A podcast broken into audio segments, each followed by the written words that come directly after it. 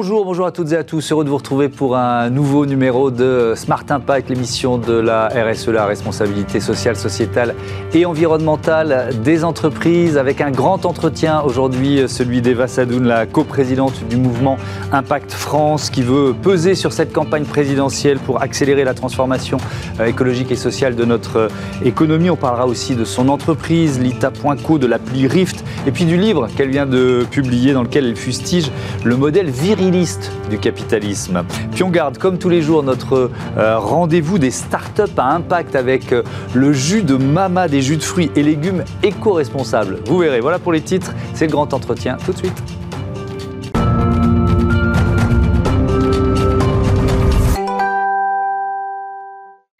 Bonjour Eva Sadoun, bienvenue. Bonjour, merci. Heureux de vous accueillir, de vous retrouver. Vous étiez déjà venu dans, l'émission il, y a quelques mois. Vous êtes donc la, la co-présidente du mouvement Impact France. Vous co-dirigez également avec euh, votre associé, associé Julien Benayou Lita.co, qui est une plateforme d'investissement durable à impact positif. Et puis vous publiez chez Actes Sud Une économie à nous, changer de regard pour redéfinir les règles du jeu. Euh, on y reviendra évidemment sur ce livre. Je voudrais commencer par euh, Impact France. Peut-être, j'aime bien poser le décor moi dans cette émission. C'est quoi? Le mouvement Impact France Alors, Impact France, à la base, c'est issu du mouvement des entrepreneurs sociaux, qui était à l'origine un mouvement d'entrepreneurs de la transition sociale, plutôt de l'entreprise, qui mhm. était un modèle, le modèle du social business, hein, dont on a beaucoup parlé à une époque, euh, qui réunissait plus de 700 dirigeants de l'entrepreneuriat social. Donc, c'est des entreprises qui ont une forme commerciale, mhm. mais qui ont un objectif social et à la base que social, un, peu, un petit peu écologique. Et c'est vrai que quand on a repris la coprésidence avec Jean Moreau il y a deux ans et demi, mhm. euh, on s'est dit que le souci aujourd'hui, essentiellement de représenter présentation de cet entrepreneuriat-là était notamment dans les négociations et aussi il manquait dans l'entrepreneuriat social une dimension écologique et une dimension plus large, une vision de pollinisation en fait de l'économie en général. Donc on a voulu étendre le mouvement des entrepreneurs sociaux à un mouvement d'entreprise à impact positif. Euh, on utilise le mot impact qui semble un peu galvaudé mais qui pour nous est essentiel dans la maîtrise justement des externalités du monde de mhm. l'entreprise. Donc en fait finalement c'est un mouvement qui veut être une alternative sociale et écologique à la représentation patronale aujourd'hui, donc une vraie organisation patronale qui réunit plus de 7500 dirigeants. Ça veut dire concurrent du MEDEF Ça veut dire partenaire du MEDEF Comment vous vous situez par rapport au MEDEF? Je pense qu'on est une force en place qui peut faire le pont justement mhm. entre une position euh, des acteurs économiques un peu conservatrice, comme celle qui peut parfois être exprimée par, par le MEDEF, qui, bah, par son origine, mhm. euh, voilà, compliqué à faire bouger, aussi une vision alternative des, des, mouvements qui ne sont pas dans le partenariat social, mais comme la FEP, qui presse un petit peu les décisions économiques pour, et qui nivelle vers le bas les engagements écologique, mmh. et d'être aussi un peu le pont entre euh, la vision de, des activistes, des scientifiques sur la aujourd'hui l'état de notre planète, et aussi euh, peser aussi côté organisation salariée, donc aussi faire le lien. Euh, nous, on travaille beaucoup avec les organisations de salariés parce qu'on pense qu'il faut aujourd'hui une vision de l'entreprise un peu plus globale, qui effectivement respecte et valorise le mmh. bien-être de ses salariés et qui maîtrise ses externalités sur la société. Ouais, c'est ce qu'on retrouve d'ailleurs dans, dans, ce livre Une économie à nous, on y reviendra tout à l'heure. Vous venez de publier avec le mouvement Impact France le manifeste pour euh, l'économie de, de demain. L'objectif, c'est quoi? C'est vraiment de peser sur, euh, sur cette campagne euh, présidentielle, de vous faire entendre? Oui, ça fait déjà deux ans qu'en plaidoyer, on travaille avec la plupart des ministères, avec les députés, pour porter justement des réformes du milieu économique mhm. plus ambitieuses que celles qui ont été déjà portées, pour que l'entreprise soit réellement un acteur de la transition écologique et sociale. Et pendant cette campagne présidentielle, on voulait que effectivement ce sujet, qui est malheureusement absent, hein, c'est un peu sidérant aussi la nature des débats sur le sur l'économie, alors que finalement on se rend compte, enfin le fait de parler que d'immigration toute la journée, c'est pas ça qui nous apportera plus de pouvoir d'achat, qui redynamisera le pays, euh, qui nous apportera plus de confort aussi au niveau de notre système. Euh, donc on a voulu porter ce plaidoyer pour dire bon, il y a une économie qui dysfonctionne, qui est aussi à l'origine d'une partie des inégalités sociales et de la destruction de la planète. On peut transformer l'économie grâce à des politiques publiques et on voulait que les candidats à l'élection présidentielle puissent porter des propositions très ambitieuses et pas anecdotiques, des propositions de transition mmh. réellement du secteur économique. Mais euh, est-ce qu'il y a l'un ou l'une des euh, un candidat, une candidate qui qui se rapproche finalement euh, le, plus de, de, vos ambitions et de vos, et de vos propositions On a aujourd'hui diffusé, on commence à diffuser des mmh. décryptages, hein. on en a fait euh, la moitié, on ne les a pas encore tous finalisés. Aujourd'hui, c'est compliqué pour nous de se dire il faut tendre vers ci ou vers ça. On est, est-ce que vous irez, pardon de vous interrompre, est-ce que vous irez jusqu'à jusqu'à appeler à voter pour tel ou tel? Non, en fait, on veut fournir l'information en fait aux citoyens pour leur permettre de vraiment décrypter. C'est aussi l'objectif du livre, hein, de décrypter réellement les propositions des candidats à la présidentielle, parce qu'il y a effectivement ce qui est dans le programme, qui est une chose, mhm. et puis ensuite la priorité qu'on donne à ces éléments-là. Il y a cinq ans, l'innovation sociale était au cœur du programme d'Emmanuel Macron. Et pourtant, cinq ans plus tard, le bilan fait qu'on est un petit peu déçu, mhm. notamment de l'évolution des politiques publiques dans ce sens-là. Donc je pense qu'il faut être très attentif à ce qui est prioritaire, à ceux qui réellement veulent mettre l'écologie comme vraiment la boussole de l'ensemble des mhm. politiques publiques. Dans les propositions que vous faites, il y a l'idée de créer un impact score. De quoi, ça, de quoi il s'agit? Alors l'idée est de partir de l'index euh, social et écologique, mhm. euh, donc qui est un index qui fonctionne un petit peu comme l'index égalité pro. Hein. Euh, on s'est inspiré de ça parce qu'on a trouvé que c'était une boussole intéressante dans le milieu de l'entreprise pour faire évoluer des choses, et c'est aussi une boussole à des politiques publiques. On a réussi à faire passer il y a quelques mois dans la loi Femmes et économie des objectifs plus ambitieux, des obligations de respect justement de cet index-là. Et on s'est dit il faudrait porter un index social et écologique qui intègre notamment les grandes ambitions de la transition de l'économie le respect d'un scénario 1,5 degré, mhm. euh, les diminutions des inégalités dans l'entreprise, du partage du pouvoir, etc. Pour que ensuite derrière on puisse avoir une homogénéisation et une compréhension de bah, telle entreprise agit mieux que celle-ci en matière de.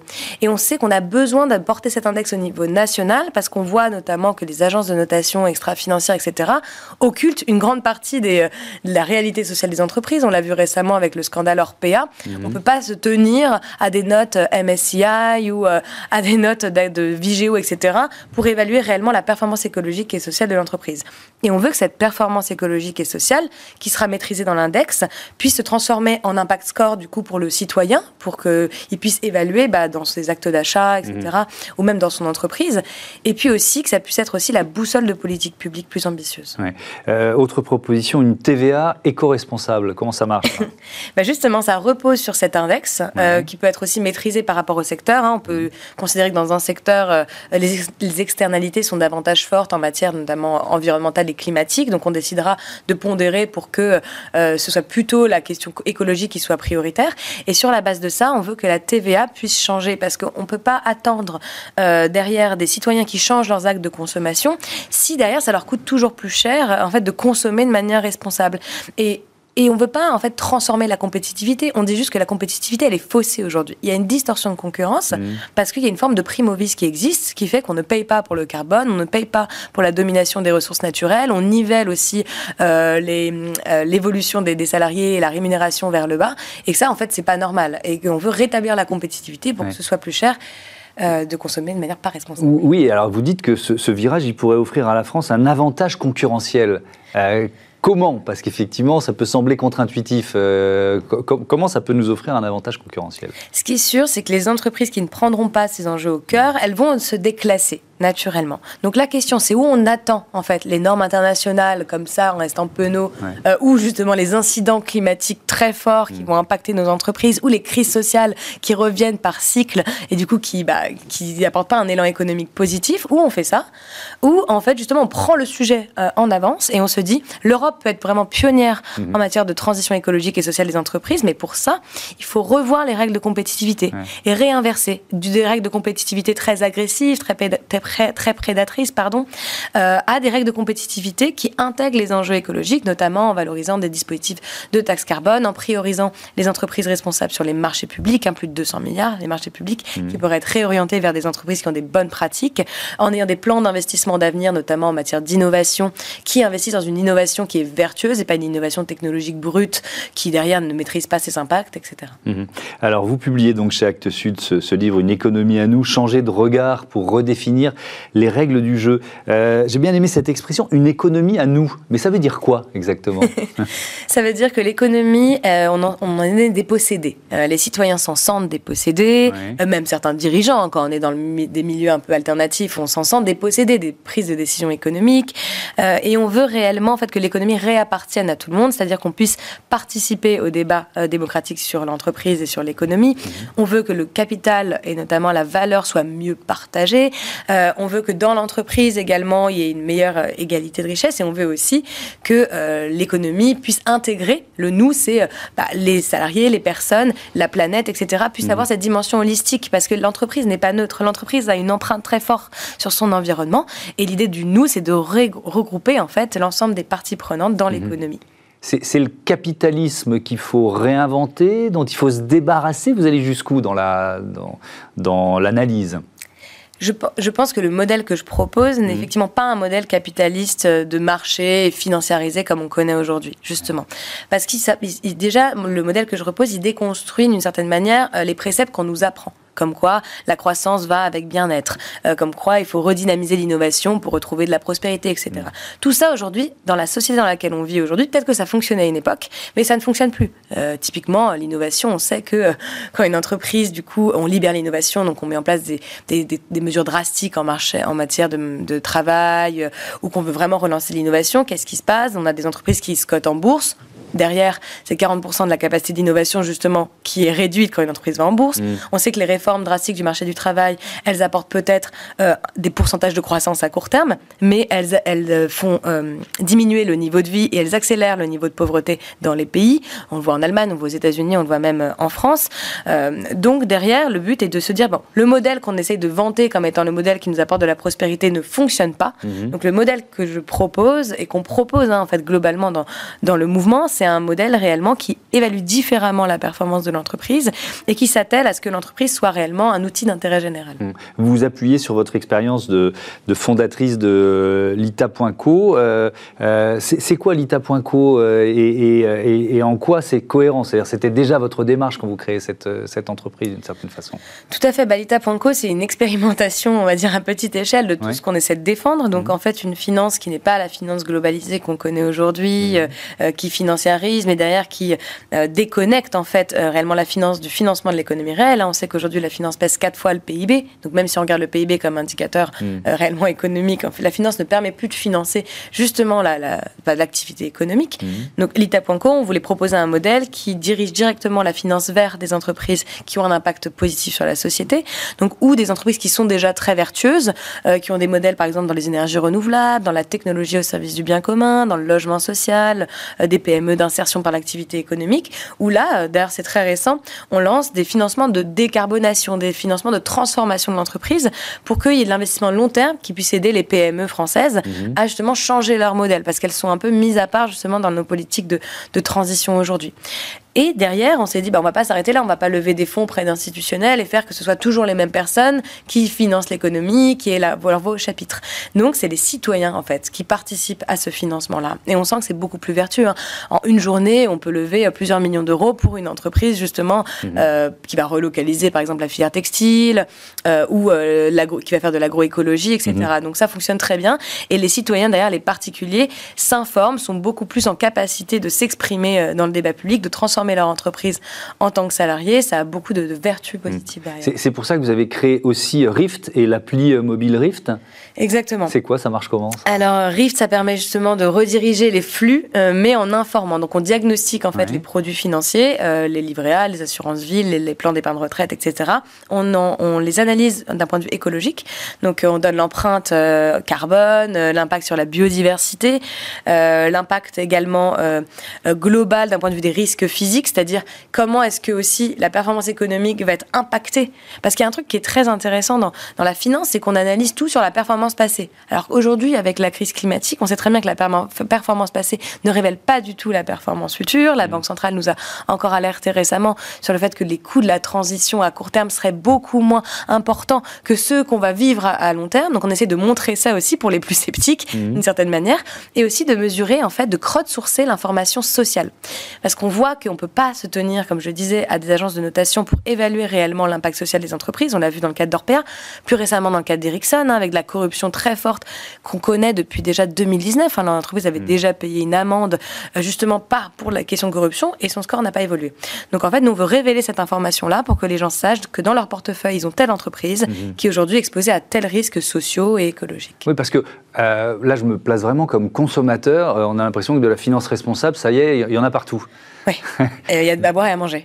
et donc, vous nous aidez à faire le tri. Exactement, on aide les gens à faire le tri. C'est vraiment l'objectif. Quelques chiffres, euh, je reviens à l'ITA, hein, sur euh, l'ITA.co, euh, plus de 33 000 investissements réalisés, 12 257, c'était très précis, emplois créés ou consolidés. Alors, je ne sais pas de quand il date, hein, j'ai plus l'année, et 70 millions d'euros collectés. Je, je, voudrais... Euh, aller revenir au, thème du livre et aller un, peu plus loin sur le, euh, comment on peut dire ça, l'acceptabilité finalement du mm. virage qu'on est en train de prendre. C'est vraiment une thématique dont on parle souvent ici dans, dans cette euh, euh, émission parce que je, le perçois quand même comme un frein. comment rendre la transition acceptable? Il y a beaucoup d'observateurs qui disent qu'elle ne peut pas ne pas être violente. Qu'est-ce que vous en pensez? Au début, quand vous avez présenté le livre, vous avez dit que je m'attaquais au modèle viriliste, justement, de l'économie. Et ça, c'en est une preuve. C'est qu'on a l'impression que tous les chocs et toutes les transitions doivent être violentes. On est dans une société globalement qui est violente et mm. prédatrice. Il faut en sortir. La transition écologique, ça apporte du bien-être. Ce que j'essaie de montrer. Mm. C'est que le modèle actuel, justement, il l'appauvrit. Il nous apporte pas de bien-être. Ça, n'apporte aucun bien-être aujourd'hui que de consommer des vêtements produits à l'autre bout du monde par des esclaves, d'être responsable de génocide, 100%, son niveau de vie qui baisse avec vous, mais si je prends l'exemple de euh, l'industrie auto qui est en train de basculer vers le, modèle de l'électrique, on sait que ça va détruire de l'emploi. Et, les, euh, je sais pas, 300 000 emplois qui vont être détruits euh, en France, ils ne seront pas remplacés par la filière vélo d'un claquement de doigts. C'est en ça qu'on peut dire que la transition peut être violente. Alors, justement, je ne suis pas forcément d'accord avec ça. Hein. Juste, on a perdu 2 millions d'emplois depuis mmh. les années 80. La Cour des comptes l'a montré, justement mmh. à cause des délocalisations. Donc là, on parle de 300 000 emplois. Je parle de 2 millions d'emplois. Mmh. Donc la filière justement euh, de protection de la biodiversité, la filière d'entreprises plus responsables euh, qui relocalisent une partie du tissu productif, qui mettent en place des coopérations plutôt au niveau international plutôt que euh, de la prédation, qui imaginent des circuits courts, etc toutes ces filières-là, ça crée de l'emploi au niveau local. Vraiment, ça apporte de la prospérité et ça se substitue mm. effectivement à ces emplois qu'on pourrait perdre. Après, il y a des acteurs comme le Shift Project qui ont fait des calculs euh, sur le côté de décarbonation, mais on peut même étendre plus largement à globalement l'amélioration des entreprises sur les questions de biodiversité, etc., mm. qui peuvent nous apporter de nouveaux emplois. On voit que les entreprises qu'on représente aujourd'hui dans le manifeste, hein, euh, plus de 3500 dirigeants qui ont signé ce manifeste, des entreprises qui agissent à tout niveau justement de l'économie et qui proposent des vraies solutions en matière justement d'emploi. Mais c'est pas si facile. C'est-à-dire que les, chiffres, par exemple, les chiffres, je les ai donnés plusieurs fois euh, ces, derniers jours, mais euh, les chiffres des, achats de voitures, en, je reste sur la, sur la voiture, euh, au mois de janvier, on a plus acheté en France des voitures de plus de 15 ans mhm. que des voitures neuves. Parce, pourquoi? Bah Parce qu'elles coûtent moins cher. voilà, c'est aussi simple que ça. Donc, donc c'est pour ça que je parle de la transformation du modèle. Là, on est dans le moment où, ben, pour beaucoup de, de, citoyens français qui éventuellement voudraient consommer différemment, c'est juste pas possible. Mais c'est pour ça que c'est la responsabilité de l'État et des entreprises. Parce que ça peut être justement un virage qui peut être positif. Pourquoi est-ce qu'elle coûte plus cher? Je parlais de la primovis tout à l'heure. Mm. L'État, avec la fiscalité, avec les investissements publics, avec mm. de la subvention publique, il a la capacité de faire en sorte que cette transition ne soit pas violente pour les citoyens. Il peut faire le choix d'en faire une transition violente qui, comme par hasard, en fait, va euh, mettre en péril, euh, donc on va, on va licencier des personnes de manière drastique, etc., mm-hmm. euh, pour justement inverser la transition et les personnes qui sont en protection de l'économie actuelle resteront protégées. Euh, on peut faire en sorte qu'il y ait des politiques publiques qui avantagent euh, réellement les, euh, les, particuliers, qui les, qui les aident dans leur consommation, du coup avec la baisse de la TVA, mhm. avec la baisse des impôts de production, mais conditionnée, parce que là on parle de baisse des impôts de production en ce moment. Mhm. Mais on ne conditionne pas réellement à de la création d'emplois, on ne conditionne pas à des activités qui sont écologiquement vertueuses. Si on inverse la fiscalité, si on inverse les investissements publics, on peut faire en sorte que cette transition soit positive en fait pour les gens, mais c'est un choix politique. Mhm. C'est ça qu'il faut se dire. Ouais. Alors quand je reviens sur euh, le, le, modèle viriliste dont vous euh, euh, parlez. alors c'est plus vaste, hein, évidemment, ce que vous démontrez, mais, mais il y a quand même cette, cette notion de machisme de, du monde de la finance. On a reçu ici plusieurs fois les, les fondatrices de Leia Capital qui, qui finance, qui accompagne des femmes entrepreneurs. Leur, leur, constat, il est, il est, vous le faites aussi d'ailleurs, c'est alors c'est en train de bouger, disent-elles. Euh, je vous vois plus dubitative. c'est en train de bouger parce qu'on est en train de se battre pour essayer, de, comme les hommes, de, réussir à lever des fonds, etc. Mais on, ne nous ouvre pas euh, forcément la place. Et c'est encore aujourd'hui que 14% des femmes qui sont dans les comités d'investissement. Hmm. Donc je parle même pas des femmes partenaires ou qui réellement représentent les fonds d'investissement. Donc c'est un monde d'hommes qui décident d'investir. C'est très clair. Un monde d'hommes qui décide d'investir. Et aujourd'hui, la, la, croissance des entreprises dépend de l'investissement. Donc hmm. euh, comment vous dire que là, notamment récemment avec les, on a vu les nouvelles licornes, il n'y a pas une femme cofondatrice en fait. Donc pourquoi? C'est pas parce que les femmes n'aiment pas entreprendre, c'est pas parce que les femmes n'ont pas un modèle justement proposé, notamment en matière de transition écologique et sociale des entreprises, etc. C'est juste parce que les hommes investissent de pair à pair et il faut que ça, ça change. Il faut que ce monde soit plus inclusif si on veut qu'il réponde réellement de manière euh, holistique en fait aux problèmes qu'on rencontre hmm. dans la société. Est-ce qu'il faut réglementer le marché pour y arriver? Est-ce qu'il faut que, euh, voilà, il y a un moment où quand ça bouge pas, ça repose la question des quotas, mais est-ce qu'il faut réglementer le marché pour que euh, les femmes entrepreneurs entrepreneurs soient aussi bien financés que les hommes Parce que c'est effectivement, à chaque fois que je le dis, je me dis, c'est pas possible qu'on en soit encore là. Bah, je pense qu'il faut réguler. Je pense qu'aujourd'hui, il y a une régulation implicite de l'économie actuelle qui maintient le système dans lequel on est. Hein. Aujourd'hui, vous avez des avantages compétitifs quand vous faites plein de collections, par exemple dans le milieu du textile. C'est bien qu'on s'aligne sur les standards de la fast mm. fashion. Mm. Euh, vous avez une innovation qui doit être une innovation de rupture technologique qui s'adresse à des métiers d'hommes. Mm. On a un plan de relance aujourd'hui qui a financé à 80% des métiers d'hommes. Donc on fait des choix avec euh, justement la réglementation. Donc on propose, ou moi je propose effectivement de réguler, mais de faire d'autres choix, euh, notamment dans le cadre quand il y a eu le PIA, le plan de relance. On a demandé à ce qu'il euh, y ait une obligation, à ce qu'à minima l'égalité salariale soit respectée dans les entreprises. Ça a été rejeté à l'Assemblée. Il y a quelqu'un qui a dit on ne peut pas faire ça parce qu'on va s'opposer aux critères d'innovation de rupture. Vous voyez, aujourd'hui le droit du travail, il n'est même pas respecté dans les plans d'investissement. Donc oui, effectivement, il faut réguler pour respecter effectivement les mesures en matière d'égalité et de respect de, Donc ce plan euh, de relance, la France 2030, pour vous, il est machiste je, effectivement, j'analyse et je me rends bien compte qu'effectivement, il est dédié essentiellement à des métiers d'hommes euh, et il est aussi, aussi dédié à une économie d'hier et pas forcément une économie de demain qui évalue différents critères, ça c'est hmm. clair. Euh, est-ce que le monde des startups est plus paritaire? Non, bah justement, tu parlais des licornes. Euh, c'est incroyable. On a mm. pensé, effectivement, parce que c'était un monde plus libre, mm. plus progressiste, etc. Mm. Mais le progressisme s'arrête toujours à certaines portes. Euh, et aujourd'hui, on fait le constat, notamment dans le, dans le venture capital, hein, avec une sous-représentation des femmes, ou dans le milieu des startups euh, et des entreprises les mieux valorisées, les plus en croissance, les, voilà, que on reste sur des, quand même, des métiers essentiellement masculins, malheureusement. Alors qu'il y a énormément de femmes entrepreneurs. Et c'est pareil dans l'économie en général. Hein. Je sortais une stat récemment, 1% vous me laissez la parole, merci, mais je fais partie des 1% de femmes qui sont représentées aujourd'hui dans les euh, interviews économiques. Vous vous rendez compte la, Donc en fait, la, parole de la femme dans le milieu mhm. économique n'est pas valorisée. Donc comment on peut s'attendre à ce que derrière ça change dans le milieu de l'entreprise? Alors c'est un de nos objectifs ici. Euh, Abby Smart est dans cette émission euh, euh, particulièrement et euh, pour bien frapper les esprits, je vais redonner un chiffre. On parlait de, de finances hein, depuis, depuis 2008, les levées de fonds depuis 2008. 2% des fonds levés l'ont été par des startups entièrement féminines. C'est vraiment ridicule. 89% hein. par des startups masculines, le reste par des équipes mixtes. Est-ce que vous, vous l'avez vécu? C'est-à-dire que vous arrivez avec un projet et vous sentez que bah, le regard, il n'est pas le même simplement parce que vous êtes une femme. Ah oui, au début, c'était dingue. D'ailleurs, on en rigolait avec mon, avec mon associé. C'est moi qui suis la CEO de la boîte, donc qui présente la vision. Et il y avait des VC qui, regardaient mon associé pendant que je parlais. mais...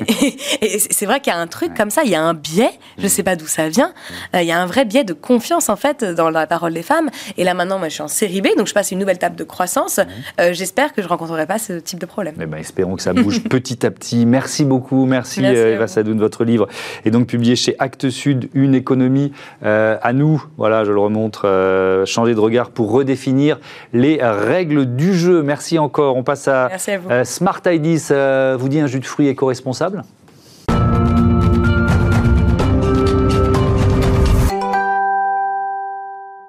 Et je vous présente tout de suite mon invité pour ce Smart IDs, Flavio Costa Barbosa. Bonjour. Bonjour. Bienvenue. Vous êtes le, président euh, euh, de l'entreprise Le Jus de Mama. Vous l'avez créé quand et avec quelle idée? Bah, Ça a été tout simple en fait. C'est que j'ai la chance depuis tout petit de baigner dedans, de ma mère qui, euh, qui me prépare des jus frais tous les matins. Et, et, donc c'est de là qu'est venue l'idée. Et c'est juste, je les ai présentés à plusieurs épiceries. Et, et j'ai eu de très bons retours positifs. Et c'est là que je me suis rappelé tout simplement euh, qu'il y avait quelque chose qui était en place, qui était la consigne, et qui était très peu développé en France. Et c'est là qu'est venue l'idée justement de concilier les deux donc de proposer des jus. Euh, oui, donc c'est jus à impact positif. Donc il y a effectivement cette, le contenu et puis euh, l'idée de, de consigne.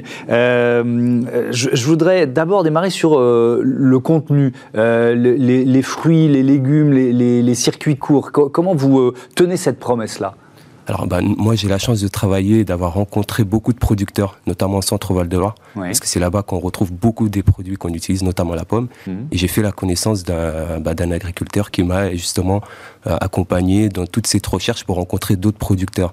Et nous, effectivement, on va utiliser aussi des produits exotiques et pour ça, on va travailler avec euh, euh, des, producteurs dans, le commerce équitable. D'accord. Donc c'est soit du circuit court en France, soit du commerce euh, équitable quand les, quand les fruits viennent, viennent de loin. Alors, l'emballage, donc le, le, principe, c'est du verre. Vous avez fait ce choix. Et on réinvente. Hein, on, parle souvent d'innovation euh, responsable, mais en fait, on, réinvente des systèmes qui existaient. vous vous êtes dit la consigne, ça marchait, pourquoi pas recommencer, c'est ça? Exactement, parce que c'est quelque chose que, bah, qui est tout à fait dans, dans l'air du temps. Mhm. Euh, et, pour moi, bah, c'est un retour aux sources, parfois, et d'utiliser les, des bonnes idées qui existaient dans le temps tout en ayant euh, cette approche, en utilisant aujourd'hui bah, des technologies qui existent et qui nous permettent de rendre ce modèle beaucoup plus efficace, beaucoup, beaucoup plus performant qu'il pouvait l'être dans le temps. Oui, parce que euh, la, consigne, c'est bien d'avoir l'idée, mais c'est pas si simple à remettre en place, c'est ça? Ah oui, c'est une, une, logistique particulière. C'est un vrai challenge à ce niveau-là et ça nécessite beaucoup de ressources. Et aujourd'hui, j'ai la chance bah, notamment d'être accompagné par tout un écosystème, que ce soit des producteurs, mais également des partenaires qui vont gérer le transport pour, que, pour éviter le, une émission de, de, carbone en plus, mhm. et notamment aussi pour toute la partie euh, lavage, puisque ça nécessite d'avoir un équipement très performant et qui demande aussi beaucoup de ressources.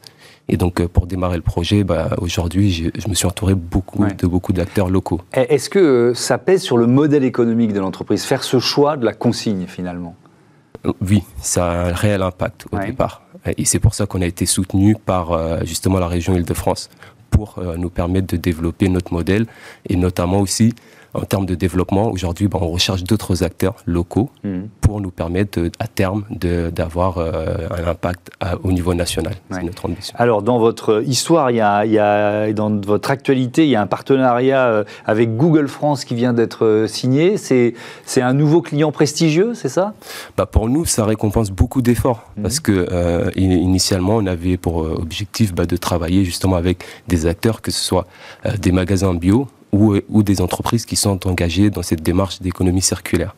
Et, euh, et, notre objectif à terme, bah, c'est d'avoir tout un panel et un large partenaire de partenaires. Mhm. Et donc là, vous leur fournissez des jus, c'est ça? Exactement, sur, pour leur campus, pour leur restaurant. Mhm. L'idée, c'est qu'on va proposer dans un premier temps des jus qui vont être bons, différents de ce qu'ils peuvent avoir aussi, et, et, et, concilier aussi à la fois la notion d'impact à travers un geste simple qui est de, de boire un jus. Euh, le, mode de distribution aujourd'hui des jus de mama, c'est quoi? On distribue principalement avec des professionnels, auprès de professionnels, des épiceries indépendantes et euh, des, entreprises. Et pour nous, notre l'ambition, c'est de à terme être euh, dans des magasins bio et, à terme pouvoir développer une, vente directe auprès des consommateurs via un site internet, tout en gardant notre alignement avec, mm. avec la mise en place de la consigne. Merci beaucoup, merci euh, Flavio Costa Barbosa, bon vent euh, à vos euh, jus, au jus de Mama. Voilà, c'est la fin de cette émission. Je voudrais remercier évidemment Joséphine Dacoury à la production et à la programmation de Smart Impact. À la réalisation aujourd'hui, c'est Ulysse Touret, Saïd Mamou au son et c'était Carla Perruchon qui s'occupait d'accueillir nos invités en retard ou pas. Je dis pas ça pour vous. merci à toutes et à tous de votre fidélité.